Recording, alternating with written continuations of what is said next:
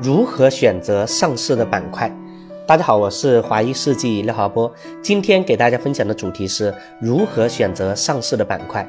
在这里主要给大家分享主板、中小板、创业板和科创板。因为新三板、新四板不算真正意义上的上市，所以就不在这里给大家讲。首先，我们来了解一下它们各个板块的区别。主板上市的企业多为市场占有率高、规模较大、基础较好、高收益、低风险的大型优秀企业。在主板上市的公司以传统行业的企业为主。沪市主板的股票代码以六零开头，深市主板的股票代码以零零零开头。在主板上市有以下的几个基本要求：一、公司成立且经营时间三年以上。二、要求公司三年盈利，并且累计超过三千万；三、要求公司三年累计营业额超过三个亿；四、要求公司三年经营性现金流量净额累计超过五千万；五、要求公司发行前股本总额不少于三千万。当然，在实际审批的时候，还会有各种各样的要求。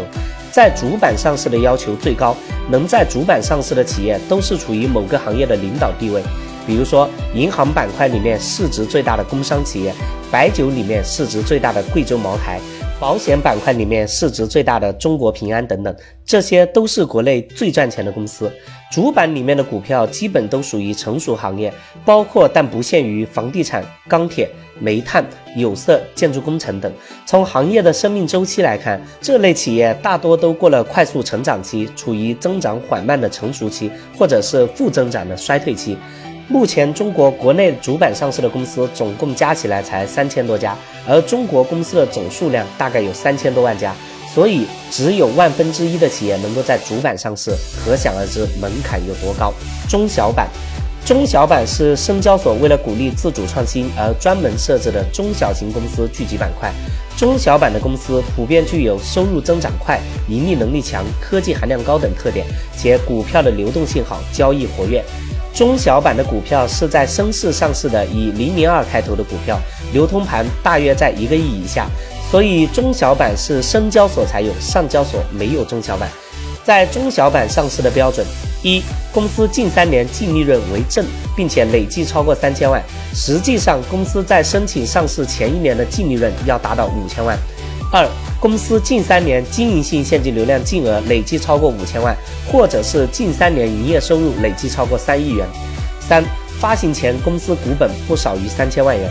在中小板上市的企业，行业地位相对于主板来说没那么高。截止到目前，国内中小板上市公司九百多家，不到一千家。创业板又称二板市场，为暂时达不到在主板上市的创业型企业、中小企业和高科技企业等提供另外的证券交易市场。股票代码开头是三零零。创业板上市的条件相对宽松。一、公司最近两年连续盈利，并且累计净利润不少于一千万，或者是最近一年盈利且净利润不少于五百万元，最近一年营收不少于五千万元，最近两年营收增长均不低于百分之三十。二、最近一期末净资产不少于两千万元，并且不存在未弥补亏损。三、发行后股本总额不少于三千万元。在创业板上市的公司主要以科技公司为主，主要为两高六新企业及高科技、高成长性、新经济、新服务、新农业、新能源、新材料、新商业模式企业。在创业板上市的企业目前大概是七百多家，不到八百家。科创板。科创板是习近平主席二零一八年十一月五日在首届中国国际进口博览会开幕式上宣布设立，并首次试行注册制。之前中国实行的都是审批制，股票代码六八八开头，另外七八七、七八九为科创板股票的申购代码与配号代码。科创板上市，其中市值和财务指标应当至少符合下列标准其中的一项：一。预计市值不低于人民币十亿元，最近两年净利润均为正，且累计净利润不低于人民币五千万元，或者是累计市值不低于人民币十亿元，最近一年净利润为正，且盈利收入不低于人民币一亿元。二、预计市值不低于人民币十五亿元，最近一年营业收入不低于人民币两亿元，且最近三年累计研发投入占最近三年累计营业收入的比例不低于百分之十五。